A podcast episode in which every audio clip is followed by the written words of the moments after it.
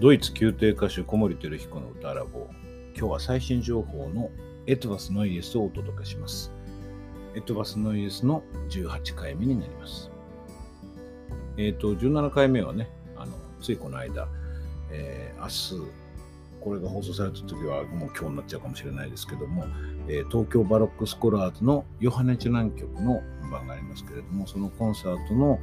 えー、稽古の時に非常に充実した稽古だったので、その稽古の様子をお伝えしたのが17回目、前回だったと思います。今回はですね、えー、それでエヴァンゲリストをお歌いになる畑義文さんにお話を伺いました。あのー、今日お手合わせがあったんですけども、そのお手合わせの間の時間にちょっとご無理をお願いして、畑さんにいろいろお話を伺いました。そのヨハネ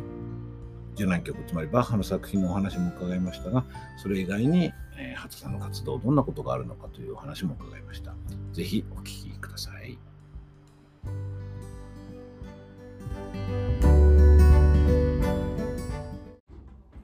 じゃあ、畑さん、よろしくお願いします。ます。あと、僕、あの、ポッドキャストっていうのやってまして、あ、ポッドキャストってお分かりになります？いや、わからない。あの、インターネットラジオみたいなもんなんですけども、それで、ちょっと、お見せしようかな。あのー、ですね、えっと、まあ、僕が、生徒にね、えっと、はい、歌のことをこういろいろ説明するような話をこうやってなんかこういろいろこういうふうに再生できるようにやってるんですよ。その中で、まあ、こうやってあのプロダクションでご一緒するあの同僚たちからね、はい。はい、えーと、いろんなお話を伺えるのでなるなるのでもし今回、はい、畑さん初めてご一緒していただくので、はい、ぜひ、えー、お話を伺えたらと思って。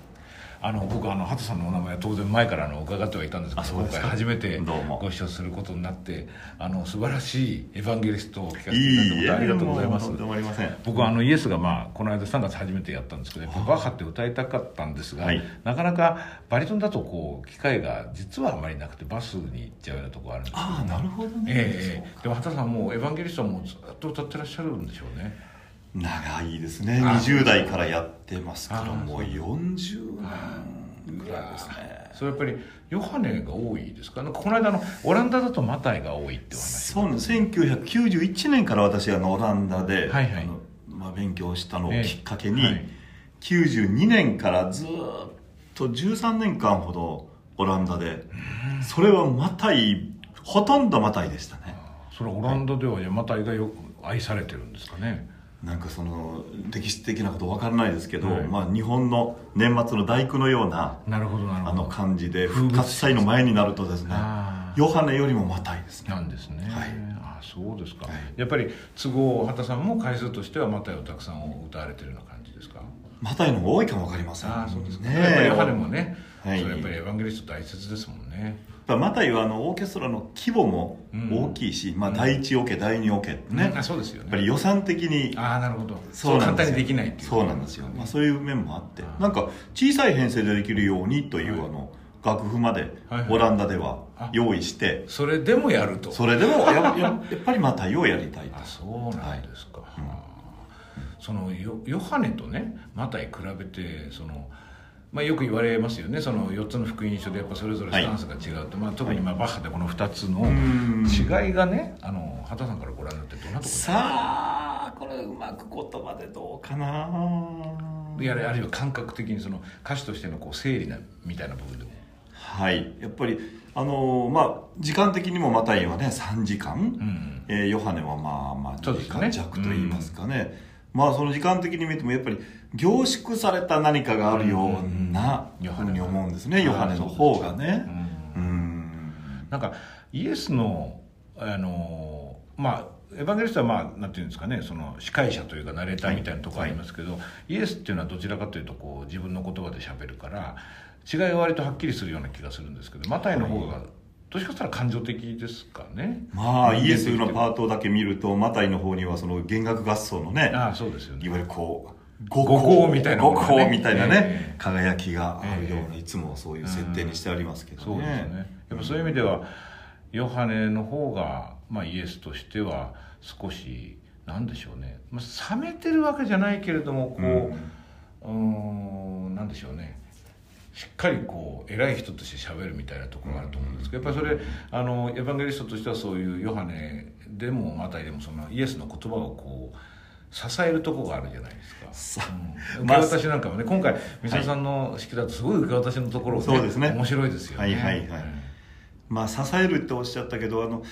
あの私のオランダの先生がもうこの間メールした時に言ってましたけども、はい、バッハはね、バッハ作曲者バッハは、テノール歌手に対して、もうどうかしてるよみたいなね、やっぱりすっごいあの大変ですよね。大変何が大変かっていうと高い音を与えてあるというのが、本当にまず大変でもう畑さん聞いてると全然高い感じはしないんですけど。とんでもないですよ。まあバッハの当時は今よりもね半音低かったと。まあピッチがね。ピッチがね言われるのでまあ今よりは楽だったのかなとも思いますけど、それにしても難しすぎますね、はい。やっぱその過酷な。そうなんですよ、ですからどうしてもこうねあの高い音があるので張ってしまうんですよね。うん、するとなんかこうエヴァンゲリスト一人こうはしゃいでるような感じに聞こえてしまうので、ね、今おっしゃったように、はい、あんまりエヴァンゲリストが前に出るもんじゃないのでなるほど。立場上ねやっぱりイエスが前に出るべきなのでそうか、まあ、まあ目立ち目立ちますけどね。やっぱそこのなんでしょうね。こう俺が俺がっていうふうになっちゃうと役割とちょっと変わっちゃうんでしょうね。はい。そうならないようにまずはね心がけますやっぱり、ね、はい、なんかそのやっぱり今の本当にものすごく楽譜をね見るとみんなびっくりするんじゃないかと思うぐらい高い、オペラの決め音みたいなのがバンバンバンバン出てきますもんねそういうこう正確無比なねコントロールっていうのはやっぱエヴァンゲリスト求められると思うんですけどなんか僕この間ちょっとお話を伺っていろんなお話を伺って面白かったんですけどこう今日は全部ちょっと詰め込めないと思うんだけどシューベルトの歌曲を全てお歌いになったっていうお話を。はい。あのまあ正確に言うと男性が歌うレパートリー。あのいやそうですよね歌詞から言って女性のやっぱりあの、歌詞だでしょうというのが数十曲あるんですけど、まあ、それはあのゲストをお迎えして、ええ、でそれ以外ですから500確か570曲ぐらいは私歌ったと思います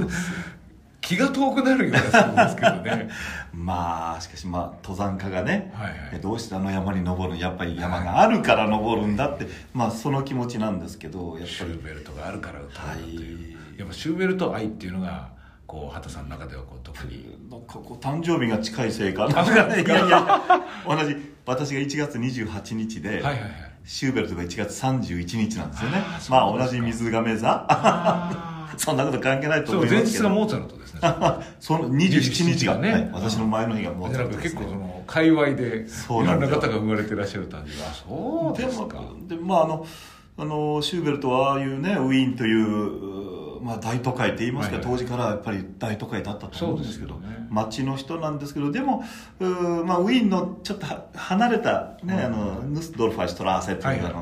まあ、ドルファーですから、ね、あのね、田舎だったんでしょう、ね、当時は、まあ、そういうのあのあんまり都会的じゃない香りも私するんですよ、はいはい、まあ、というのは私あの兵庫県の丹波篠山というね、はい黒豆で有名な、丹波の黒豆の丹波ですか。その丹波なんですよ。いや黒豆に僕すごくお世話になってて。あそうですか。喉のために？喉に。いいですよね。あ喉にいいって、ね、だからあのポッドキャストでも黒豆の煮方って一回説明したんですよ。あそうなんですか。はいはい。あ。そちらですか、はい、笹山の生まれなので。そうですかそうですか。うん。だから畑さんなんか黒豆食べて育ったからまあ今歌歌っていやいや本当になんかそういうそんなスルスルの声ですもんね。そんなそんなことねその丹波でねあのシューベルトの音楽祭も、シューベルティアでですよね、はい、シューベルティアで丹波というね素晴らしいですね、今年で28年目になるんですけど。まあねやっぱり丹波にはベートーベンじゃちょっとね重すぎるかな。バッハじゃちょっと違う。モーツァルトちょっとおしゃれすぎる。ちょうどシューベルトぐらいがいいんじゃないかという土地柄なんですよ、なるほどなるほど。はい。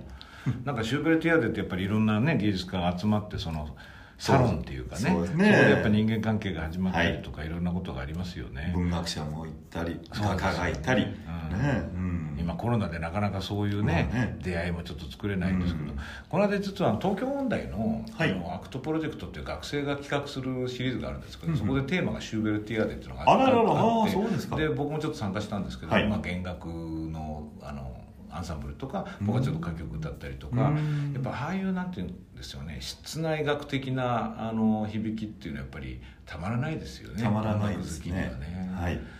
あのそのシューベルトの全曲演奏した頃あの何がそうシューあの畑さんをシューベルトを引きつけるんですか？と、うん、まあ、シューベルト魅力は一言で言っててよく言われたんですけど、うん、最近やっとね多分この言葉が当たるなと自分で思ってるのが、はいはい、シューベルトの音楽はね、はい、ひけらかさないんですよね。なるほどね。どうだみたいなね。俺はこんな甘い音楽かけるんだぞとかこんなに感動的な音楽かけるんだぞとか、はい、そうじゃないなと。なんか謙虚さがあるんですかね。そうそう。でもしかしたら日本人の実質に少しいや合うと合うように私は思うんです、ああなるほど、ね、はいはい。シューベルトファン多いですよね。多いですねそうですか。いや僕もシューベルト大好きで歌いたいんですけどどうもシューベルトうまく歌えなくて。そうですか。やっと最近なんかこう手が出るようになってきたのでこれからどんどん歌っていきたいと歌ってくださいよ、あのまた教えてくださいいえこちらこそ。だからこのシューベルトは岡原信也さんとたくさんやられたはい岡原あの全曲演奏も全部岡原あ全部ですか、はい、あそうですか。全部伴奏して僕の師匠のね原田茂雄先生が長く、あのやってる人、今度9月には初めて共演していただくんです楽しみにしてるんですけども、はいはい、何かねまたあのこれ終わってからもあの畑さんと何かの機会でご一緒いやありがとうございます。ご一緒すみません。なんかリハーサル間のあの休憩の時間に時間いただきました。今日もありがとうございました。ありがとうございました。またぜひお話伺いさせてください。ありがとうございました